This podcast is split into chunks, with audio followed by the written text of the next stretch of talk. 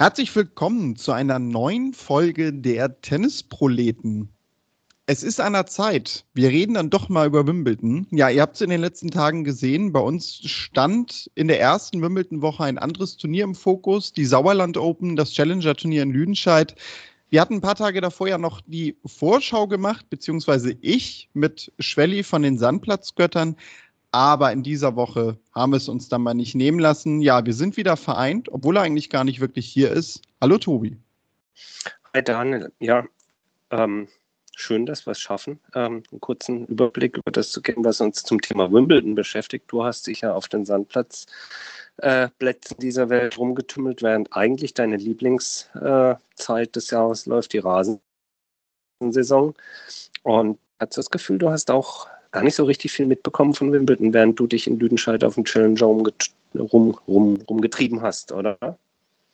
Nee, also wirklich nicht. Also man ist da so in seinem eigenen Kosmos mit diesem Turnier beschäftigt über die acht Tage. Ich habe wirklich gar nichts gesehen in der ersten Woche von Wimbledon, außer abends mal hier und da so ein paar kleine Ausschnitte vielleicht und mhm. natürlich die Ergebnisse verfolgt.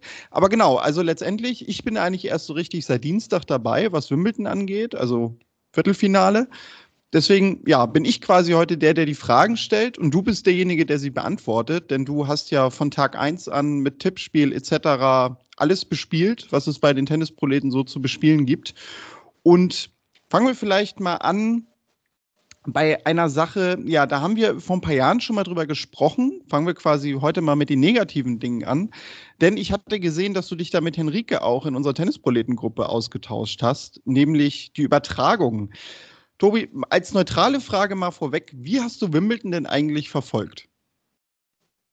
Ja, ich habe die äh, erste Woche, also medial, ähm, zuerst begonnen mit Sky und ähm, habe ganz schnell gemerkt, dass das mir für meine Bedürfnisse gerade in den ersten Tagen nicht ausreicht. Wir kommen gleich darauf zu sprechen. Insofern, um deine Frage kurz und bündig zu beantworten. Die erste Woche Wimbledon habe ich ausschließlich über die BBC verfolgt. Jetzt im Laufe der zweiten Woche dann ähm, über, über Sky. Und jetzt wirst du gleich fragen, wieso dieser komische Split. Genau das wäre meine Nachfrage gewesen, ja. Also, ähm, ja, es äh, nicht nur zwischen Henrik und mir, sondern auch im Netz habe ich gesehen, entspannte sich also die ein oder andere Diskussion gerade in den ersten Tagen. Und es geht natürlich wie immer wieder um die Frage der Verfügbarkeit von, oder, oder Sichtbarkeit äh, von Matches und möglichst von vielen Matches. Äh, Sky ist halt nun mal mit der Art und Weise, wie sie das ausstrahlen, auf äh, fünf Kanäle derzeit äh, limitiert. So habe ich das zumindest verstanden. Und ich habe da jetzt technisch auch nicht größer nachrecherchiert, sondern ich denke, wir werden in Kürze den lieben Marcel Meiner mal wieder zu Gast haben und das Thema dann auch von der, ich nenne es jetzt mal technischen Seite nochmal aufdröseln. Aber nur aus der Verbraucherseite von mir aus ist es eben so, man hat da fünf Sky-Kanäle. Auf dem ersten läuft die Konferenz. Das ist für mich äh, nicht Fisch, nicht Fleisch. Also ich möchte selber entscheiden, wo ich zuschaue.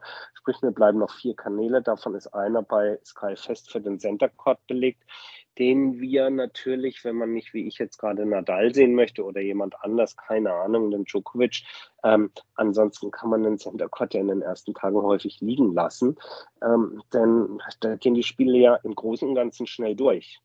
Lassen wir jetzt die Absätze mal außen vor. Sprich, ich möchte wählen können zwischen Court 14, 17, 12 oder 3 eben. Und das bietet Sky so eben nicht über die BBC, über ein paar verschlungene Pfade, das erkläre ich euch gerne mal privater Natur, wie man das machen kann, äh, kriegt man eben aber das volle Programm, wie wir es hier in Deutschland ähm, auch von den anderen Grand Slams über den Eurosport Player gewohnt sind. Sprich, alle Spiele, alle Chords und das Ganze, wenn man möchte, mit britischem Kommentar oder einfach eben ohne Kommentar. Ich selber schaue ganz häufig auch ganz gerne ohne Kommentar. Naja, und lange Rede, kurzer Sinn, das ist eben das, wenn man die volle pralle Auswahl haben möchte und nicht auf die Regie Äh, und, und Redaktionsentscheidung von Sky angewiesen sein möchte, dann muss man eben diesen Umweg nehmen, weil Sky das bisher technisch so nicht hinbekommt. Und das ist zumindest bei den sehr, sehr intensiv verfolgenden Menschen, ähm, Tennis verfolgenden Menschen ein, ein großes Manko und das führt dazu, dass viele sich eben nach Alternativen umschauen, beziehungsweise die Art und Weise, wie Sky sein neues Produkt, äh, das sich da jetzt auch nennt Wow TV, wie es das eben anbietet und vermarktet. Ja, also wir haben ja, glaube ich, jedes Jahr jetzt schon irgendwie darüber gesprochen. Mir genügt dieses Angebot auch nicht, aber das ist genau der Punkt. Ich sagte es ja gerade, ich bin jetzt ja wirklich erst in der zweiten Woche so wirklich übertragungstechnisch eingestiegen. Also in der zweiten Woche hat man das Problem nicht. Also es ist wirklich, wie du sagst, ne, es sind die ersten Runden, wo auf irgendwie Court 17 die Matches äh, laufen im fünften Satz, die man sehen will. Also das ist wirklich genau. die Problematik für uns. Ja, und du bist eben bei dieser freien Auswahl über alle Court bist du dein eigener Regisseur und entscheidest das. Dort bist du eben auf den Wohlwollen oder auf die Auswahl von Sky angewiesen. Du sagst es richtig, in der zweiten Woche erledigt sich das Problem, solange man sich auf die Einzel beschränkt. Denn die finden dann im Großen und Ganzen über fünf Chords statt, gerade so ab dem Dienstag sowieso, Montag eigentlich auch schon, sodass man das alles ganz gut abgedeckt bekommt. Ähm, aber spätestens auch da wieder bei der Frage nach, wenn ich ein gewisses Doppel sehen möchte, keine Ahnung, ich möchte sehen, wie sich jetzt Corey Goff im Doppel schlägt, nachdem sie im Einzel ausgeschieden ist oder was die Kramis machen oder, oder, oder. Auch da ist natürlich wieder eine gewisse Limitation vorhanden. Und das hat äh, mal wieder für ein, für ein paar ja, Aufreger gesorgt auf der einen Seite. Und auf der anderen Seite natürlich der ewig, ähm, ja, sagen wir mal, subjekt, das ewig subjektive Empfinden darüber, ob einem nun der eine Kommentar und Kommentator mehr liegt oder weniger, ob man die Expertise der oder der, der anderen äh, mehr oder weniger schätzt. Das bleibt aber, finde ich, im Großen und Ganzen jedem selber überlassen. Da gibt es einfach unterschiedliche Stile. Ich bin selber eigentlich am meisten äh, und am liebsten immer ohne Kommentar unterwegs und mache da mein eigenes Bild. Vielleicht sei heute zu euch da draußen gesagt, falls Tobi manchmal ein bisschen weiter weg klingt, ja, das ist er auch. Tobi ist nämlich unterwegs in Griechenland. Nein, keine Sorge, er spielt nicht äh, jetzt auf der ITF World Tour mit. Äh, er wird nicht nochmal den Versuch wagen, in die Weltrangliste zu kommen. Ja, du musst dich quasi eher so ein bisschen vom Tippspiel erholen, da das natürlich gerade in der ersten Woche sehr, sehr anstrengend war. Und Tobi, du hast es gerade gesagt, also aufregermäßig, hm, wer ja auch gerne aufregt, ist Nick Kyrgios der steht jetzt zum Zeitpunkt der Aufnahme schon im Wimbledon-Finale, da Rafael Nadal nicht antreten kann. Das sind zwei gesonderte Themen für sich. Zuerst Nick Kyrgios. Wir beide ja eigentlich immer Fan gewesen, ähm, sehen uns jetzt ja eigentlich im Tennishimmel, oder nicht? Ja, und bestätigt und überhaupt. ja, ähm, also, ja, du sagst, es sind zwei, zwei getrennte Themen. Also, ähm, es ist, äh, also ich freue mich natürlich aufs Finale und das ist natürlich schon ein, ein, Hingucker, dass er nun da in einem Grand Slam Finale steht. Und ich glaube, wenn es ein Grand Slam Finale gibt, wo er mit seinem Tennis ähm, am wahrscheinlichsten hätte hinkommen können, dann ist es eben jenes in Wimbledon. Ich finde, insgesamt hat er auch über die letzten Wochen ja jetzt mal rein sportlich gesehen durchaus unter Beweis gestellt, dass er top performen kann. Ich finde, dass er insgesamt auch äh, einen etwas besseren, auch physischen Eindruck macht als in der Vergangenheit. Also etwas, ich will jetzt nicht sagen austrainierter, aber schon etwas fitter. Ähm, und über all das andere, was da auf und neben dem Platz geht und die Lamentiererei und diese Selbstgespräche und, und, und. Also mir geht es da wie vielen anderen auch irgendwie, es, es nervt so ein bisschen, der soll einfach nur Tennis spielen. Aber, muss ich natürlich wiederum sagen, das ist ja einfacher gesagt als getan. Ich glaube, letzten Endes ist es, du kriegst Kirgios nur im Gesamtpaket und dazu gehört all seine Eigenheiten, seine Selbstgespräche, die er führt, seine, wie ich inzwischen glaube, psychologischen Tricks und Spielchen, die er damit reinbringt. Und den gibt es eben nur als Gesamtpaket. Und ähm, auch wenn es nervt mitunter, muss ich sagen, ist es natürlich trotzdem ähm, gut, gut fürs Tennis, dass da einer so viel, so viel äh, Spielwitz und, und, und, und Attraktivität in die Begegnung reinbringt, überhaupt keine Frage was äh, negativ ist. Auch da, es kann niemand was dafür, wenn man sich verletzt und so, aber es ist natürlich wirklich etwas unglücklich, dass die Tenniswelt, das Wimbledon, das Turnier jetzt um dieses Halbfinale beraubt worden ist, auf das ja irgendwie dann doch alle hingelinst haben. Und ganz gleich, wie es ausgegangen wäre, ob nun Kyrgios oder Nadal ins Finale gekommen wären, ähm, das wiegt, finde ich, schon schwer. Das ist schon ein herber Verlust, dass es eben dieses eine Halbfinale nicht geben kann. Ähm, gibt echt so ein bisschen Punktabzug in der, in der Gesamtnote für das Turnier bei mir. Wofür das Turnier nichts kann, aber es ist äh, eben an, an der einen oder anderen Ecke, finde ich, ist das Turnier grandios dieses Jahr, was es an, an Stories hervorgebracht hat. Und an der einen oder anderen Ecke hat es mich irgendwie auch ein bisschen, nein, was heißt enttäuscht, aber gibt es eben Punktabzug in der B-Note mindestens mal. Ja, da hast du natürlich recht. Also zumal es schien ja an sich sehr unwahrscheinlich, dass die beiden im Halbfinale überhaupt aufeinandertreffen könnten. Wobei man da, glaube ich, sagen muss, dass eher Nick Kyrgios derjenige von beiden war, wo man gesagt hätte, ja, so weit kommt er nicht, das kennen wir ja.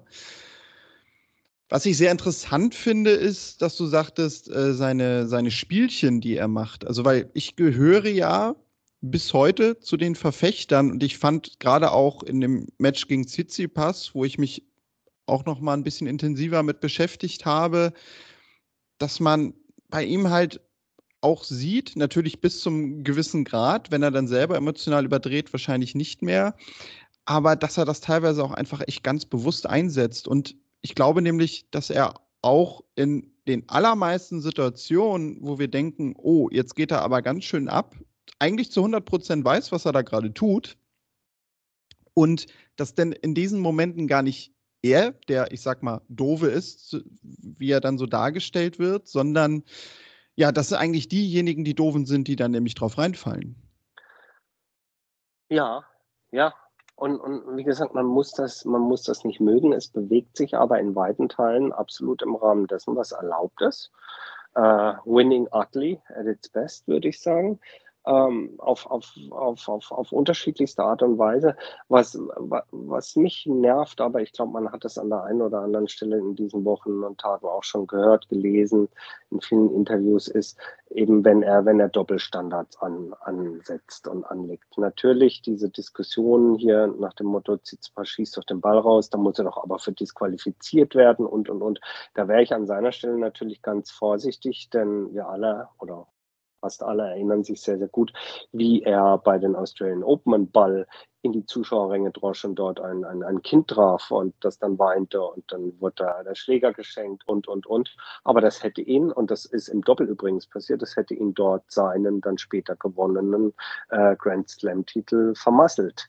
Äh, und insofern hier zu argumentieren äh, und, und sich sozusagen als Anwalt aufzuführen, was rechtens ist und was nicht rechtens ist, das ist schon gerade eben aus dem Mund von Kirkus, finde ich, sehr, sehr doppelzüngig und da legt er schon gewisse Double Standards, Doppelmoral an dem Tag. Alles andere muss man nicht mögen, aber finde ich, ist Teil der legalen Inszenierung. Ja. Ja, und wenn wir jetzt aufs Finale blicken, also wir nehmen jetzt gerade kurz vorm zweiten Halbfinale auf, das dann gespielt wird zwischen Djokovic und Nori. Hm, einer von beiden wird also gegen Kyrgios spielen. Was wäre einfacher für Kyrgios? Ich persönlich glaube ja sogar, dass äh, Djokovic, den ich auch vorne sehe gegen Nori, der einfachere Gegner für Nick Kyrgios ist. Gehst du damit? Ähm, ja, spielerisch mit Sicherheit nicht einfacher, aber wir wissen alle, dass er natürlich in der Lage ist, sich äh, hier Big Stage und alles äh, gegen einen der ganz Großen sich dann auch zu wirklich höchst, höchst, Höchstleistungen ähm, hoch, hoch zu putschen, zu pushen. Und ähm, insofern, ja, die Vermutung liegt nahe, dass ihm das wahrscheinlich eher liegen würde als das doch recht ähm, stoische Spiel von Cameron Norrie, ich immer sage, der Mann mit ja, dem Charisma eines schwarzen Lochs ungefähr. Ähm, ich gehe da mit dir. Ich bin mir, ich bin mir aber noch nicht, noch nicht ganz sicher, ob es wirklich Djokovic gegen Kyrgios wird. Aber dieser Podcast kann innerhalb von wenigen dreieinhalb Stunden natürlich in seiner Aktualität überholt sein. Ich rechne durchaus aber Nori die eine oder andere Chance aus ne, weil der wirklich auch, äh, ja, jetzt vielleicht eher etwas blasser ist, weil er super solide, konstant seit Wochen, seit Monaten abliefert und er hat einen Heimvorteil, darf man nicht vergessen. Wir werden uns überraschen lassen. Und zurück eben auf deine Frage und aufs Finale. Ja, Kyrgios gegen Djokovic, leichter Motivationsvorteil für Kyrgios äh, im Vergleich zu Norrie. Aber insgesamt, glaube ich, wenn man das Turnier insgesamt betrachtet, muss man schon sagen, Djokovic der große Favorit, das Ding am Ende nach Hause zu holen. Tobi, genau. Also da bin ich mal gespannt, weil ich glaube wirklich, wenn dieser Podcast hochgeladen ist, wird das Match gelaufen sein und dann werden alle deine großartige Vorhersage hören. Und Schauen wir mal. Wieder scheiße gelabert, die Tennisvorleben. Ja. Könnte passieren, aber gut, ich meine, wer uns länger hört, wird nicht enttäuscht sein, denke ich mal. Tobi, ja, machen wir ein bisschen schneller heute, denn ich sagte es gerade, du bist im Urlaub, was natürlich bedeutet, dass du eigentlich überhaupt keine Zeit hast. Und man muss dazu sagen, wir mussten gerade schon lange technisch dafür sorgen, dass wir überhaupt hier eine stabile Verbindung haben. Von daher seht es uns nach, dass die Folge heute vielleicht ein bisschen kürzer wird, aber wir blicken jetzt natürlich nochmal auf die Damen. Da steht das Finale schon fest. Ribakina gegen Ons Jabeur. Sicherlich in der Konstellation so ein Finale, das niemand getippt hat im Vorwege. Ons Jabeur, die große Favoritin, für uns ja eigentlich auch so eine Spielerin, wo wir länger schon sagen, Mensch, die wäre doch mal dran. Können wir uns da nicht zumindest auf die Schulter klopfen? Wir können uns äh, auf die Schulter klopfen dafür, dass wir das schon länger sagen. Sehr selbstkritisch mit uns. Dafür können wir uns auf die Schulter klopfen. Kurzfristig aufs Turnier selber finde ich On Chabeur keine Überraschung, denn äh, ich will nicht sagen, davon war auszugehen, aber sie war von vornherein eine der Favoritin hier, das, das Finale zu erreichen, wenn auch alle Welt natürlich was anderes vorausgesagt hat, nämlich dass irgendwo da noch eine Iga Schwontek kommt. Äh, aber in der Konstellation ist es sicherlich eine Überraschung und ich meine auch, dass sie als leichte Favoritin, aber eben nur leichte Favoritin in dieses Finale geht. Ähm, und das ist vielleicht auch gleichzeitig wiederum das Manko. Vielleicht ist der Druck auf ihr jetzt das dann auch erreichen zu müssen, zu wollen, sogar noch einen Ticken größer als auf Oberkeller. Mm, ja, definitiv. Da würde ich mitgehen. Ähm, ja, Jabeur in großartiger Verfassung hat ja in Berlin auch das Turnier gewonnen vor einigen Wochen. Also auch auf Rasen jetzt schon gezeigt, wie du sagtest, dass sie halt in der Topform ist. Und ja gut, bei Ribakina kommt natürlich hinzu, dass wahrscheinlich sogar auch sie selber jetzt nicht den Anspruch unbedingt hatte an dieses Turnier, dass sie jetzt ins Finale kommen muss und von daher wirklich den Vorteil hat, dass sie einfach mal ganz befreit aufspielen kann.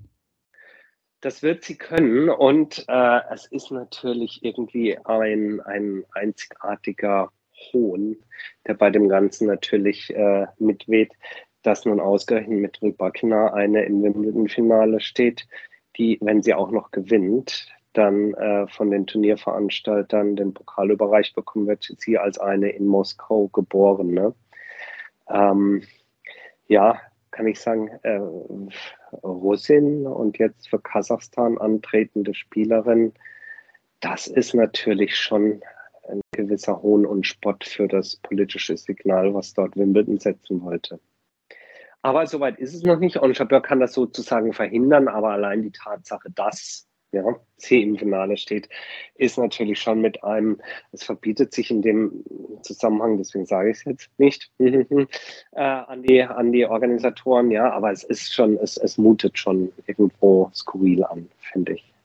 Zeigt halt einfach echt nochmal, dass es Schwachsinn ist. Sagen wir es, ja, wie es ist. Ja, und ich habe mich ja auch mehrmals jetzt in den zwei Wochen darüber aufgeregt, dass ich es dann irgendwie, ja, man hat vor dem Turnier hat man immer gesagt, ja, es gibt jetzt keine Punkte von ATP und WTA, aber ist ja nicht schlimm, weil Wimbledon Fame ist größer als jede Punkte. Ähm, das haben ja ganz viele vertreten, diese These. Und natürlich trägt ein Wimbledon-Titel weiter und länger und dichter ein Leben lang und als irgendwelche Punkte. Das ist überhaupt keine Frage. Aber die ganzen Geschichten, die es während diesem Turnier gab von, äh, von Spielern wie einem Jack Sock, der sich durch die Quali gekämpft hat, der äh, äh ein paar Runden weiterkam, dann natürlich Tatjana Maria, Jule Niemeyer und, und, und, die Bienen fleißig Punkte gesammelt haben. Da kann man sagen, ja, aber es ist doch ein Wimbledon-Halbfinale, das ist doch auch toll und kriegt ja auch Preisgeld. Das ist schon richtig. Und jetzt kommt aber das große Aber. Aber wenn du diese Punkte bekommst, Tatjana Maria wäre jetzt auf äh, irgendwie Rang 33, dann hast du Zutritt zu den Masters dieser Welt. Direkt, musst keine Quali spielen. Also es ist eine ganz andere Möglichkeit, dich in ein, ähm, dich in ein, ähm, in ein, äh, in ein Ranking, in ein, ein Hauptfeld hinein zu spielen, äh, wo du dann natürlich genauso auch Preisgeld und so gewinnen kannst. Also insofern, das ist total, äh, finde ich, eine totale Fehlentscheidung und wahnsinnig, ähm, wahnsinnig schlecht. Ja, genau, also das ist es, ne? Ist bei uns jetzt natürlich nochmal viel mehr auf dem Zettel, dadurch, dass Tatjana Maria im Halbfinale war und Jule Niemeyer ins Viertelfinale gekommen ist, die natürlich auch einen Riesensprung nochmal in der Weltrangliste gemacht hätte. Jetzt bleiben sie beide so um bei 100 hängen, ohne dass sich halt irgendwas verändert.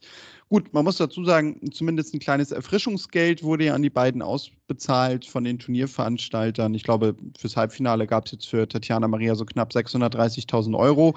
Da kann man wahrscheinlich auch ein bisschen was mit anfangen. Aber natürlich so dieser eigentlich sportliche Wert des Turniers, den wir so vom Tennis kennen, ist dadurch irgendwie schon abgemindert. Ohne natürlich, dass das Turnier an sich oder der Titel an sich, wie du es gerade sagtest, jetzt irgendwie einen geringeren Stellenwert hat. Das würde ich nicht sagen. Naja, der, der, der, sportliche Wert als solcher, der, der bleibt bestehen. Du wirst immer sagen können, ich stand im Halbfinale vom Wimbledon, ich habe es in Last Eight geschafft oder so. Das ist, das ist unbestritten. Und natürlich gibt es auch die Argumente, ja, und weil die Jule Niemeyer jetzt gut gespielt hat, wird sie auch die eine oder andere Wildcard bekommen. Das ist ja richtig, das mag ja auch sein. Ähm, ich glaube aber, der, der sozusagen der sportliche Wert, auf dem du deine Karriere dann kapitalisieren kannst, und zwar in beider Form, sowohl in finanzieller als auch in sportlicher ähm, äh, Form, nämlich der Zutritt zu Hauptfeldern der wirklich großen Turniere, der direkte Zutritt und damit die Möglichkeit, ähm, dich in der Weltrangliste weiter zu bestätigen, weiter nach oben zu bringen. Der wird ja eben genommen. Vielleicht ist es müßig drüber zu diskutieren, aber ich habe in dem Zusammenhang einmal noch mal kurz recherchiert. Aslan Karatsev, letztes Jahr 2021, vorher nur Challenger gespielt, äh, kam bei den Australian Open ins Halbfinale und ab da ging es ab. Aslan Karatsev hat die Möglichkeit gehabt, danach bei jedem Masters-Turnier mit, äh, mitzuspielen, sich sportlich zu stabilisieren, weiterzuentwickeln. Und zum Thema Geld, der hat an Preisgeld in seiner Karriere äh, irgendwas 3,2 Millionen verdient. Und die 3,2 Millionen teilen sich auf in von 2005 oder nee, 2010 oder sowas, bis er, bis er ähm, dann im Australian Open Halbfinale stand, 2021, hat er 600.000 äh, verdient. Dann in diesem Jahr 1,6 Millionen, als er die Australian Open ins Halbfinale einzog und in diesem Jahr schon weitere 0,6.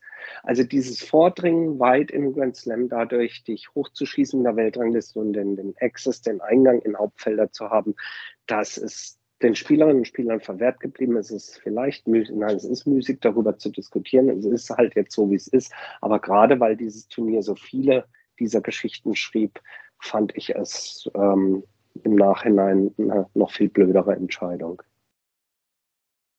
Ja, äh, das ist echt ein super Beispiel, finde ich auch nochmal darauf bezogen.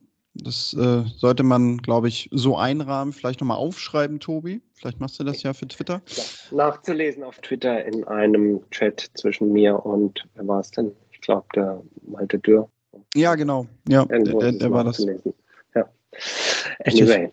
Ja, Gut. Sowas macht man, wenn man im Urlaub nichts zu tun hat, dann recherchiert man Preisgelder von Aslan Garazev.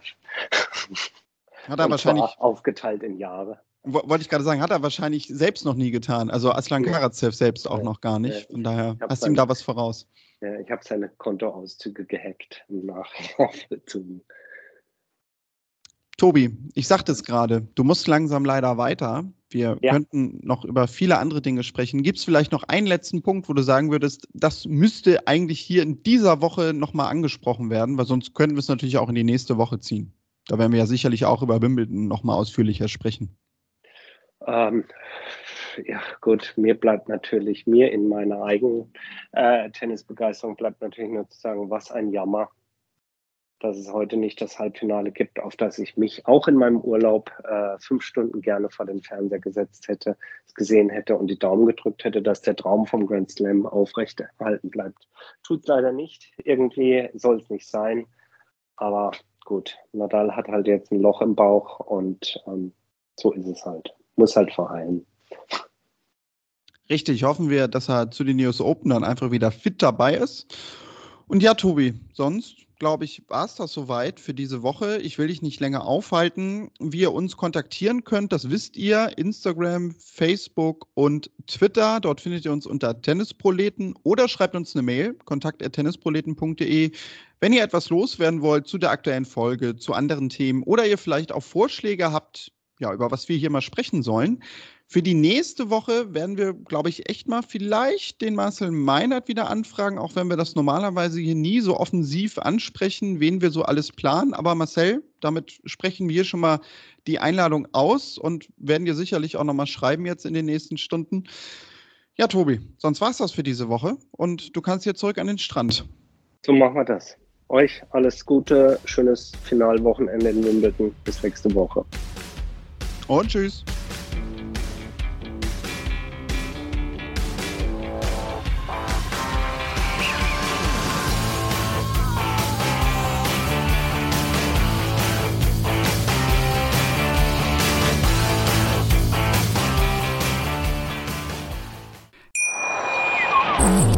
Baut man eine harmonische Beziehung zu seinem Hund auf? Puh, gar nicht so leicht. Und deshalb frage ich nach, wie es anderen Hundeeltern gelingt, beziehungsweise wie die daran arbeiten.